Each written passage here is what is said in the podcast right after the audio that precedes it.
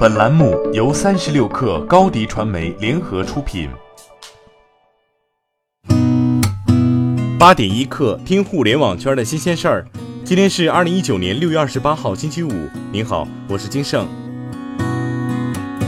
首先来关注游戏分级，中国的游戏分级这次可能真的来了。人民网联合腾讯、网易、完美世界等十家头部游戏公司发起游戏适龄提示倡议，把游戏玩家分成四个年龄层级，并提出了相应的提示体系，包括游戏内容类型和运营等方面的标准。年龄分层方面，此次倡议把游戏玩家分为十八加、十六加、十二加、六加四级。六岁以下儿童不建议单独使用电子产品进行游戏，内容上采用负面清单形式。如果存在本集不应出现的内容，则可能不属于合法出版物。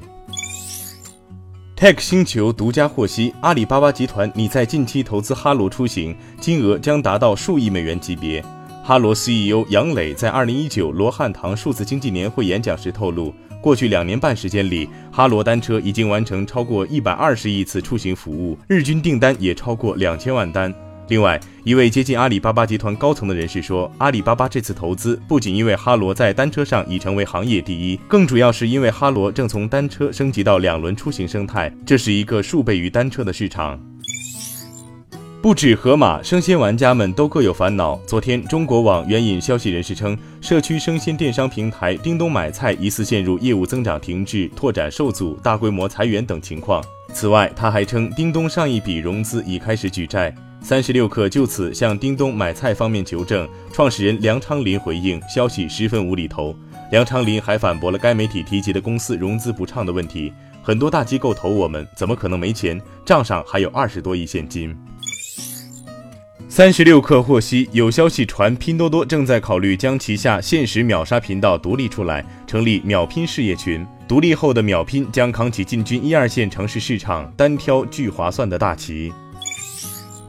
有媒体从多位滴滴知情人士处证实，目前已经和滴滴达成合作的第三方出行服务商有曹操出行、如祺出行、秒走打车、斑马快跑等，用户陆续可以通过滴滴 App 呼叫这些平台的车辆。据另一位滴滴知情人士独家透露，滴滴会把共享出行的入口独立到一级导航来，和快车、专车等栏目并列，用户可以通过共享出行这个入口统一呼叫第三方出行服务商的车辆。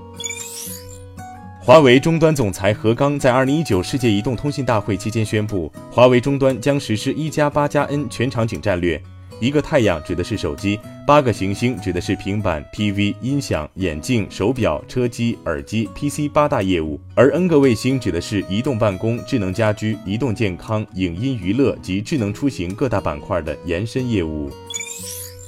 在主要面向开发者的交流会上，OPPO 首次对外披露了核心数据。：ColorOS 月活跃用户超三亿，软件商店每日分发量为六亿。；OPPO 浏览器月活超两亿，人均日使用时长超三十五分钟。；OPPO 广告联盟目前流量规模突破二十五亿。；OPPO 海外开放平台产品运营经理苏畅提出了开发者扶持政策哥伦布计划，将向开发者们提供价值达三千万元、曝光量超三十亿的资源。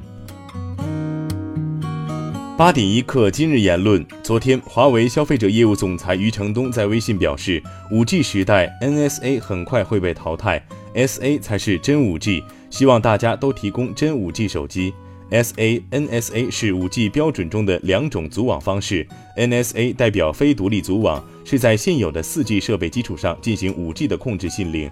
SA 代表独立组网，是 5G 基站直接接入 5G 核心网，控制信令完全不依赖 4G 网络，也将是未来的主流方向。盒马总裁侯毅说：“盒马做升级为阿里巴巴的独立事业群，意味着更多的责任，同时也看到更多的可能。我们可以和淘宝、支付宝、蚂蚁金服、菜鸟等其他板块有更密切的合作，我们有更多的排兵布阵。”侯毅称，盒马将继续探索商业创新和技术创新的结合，以及组织创新与激励创新的结合。好，今天咱们就先聊到这儿。责编：彦东，我是金盛，八点一刻，咱们下周见。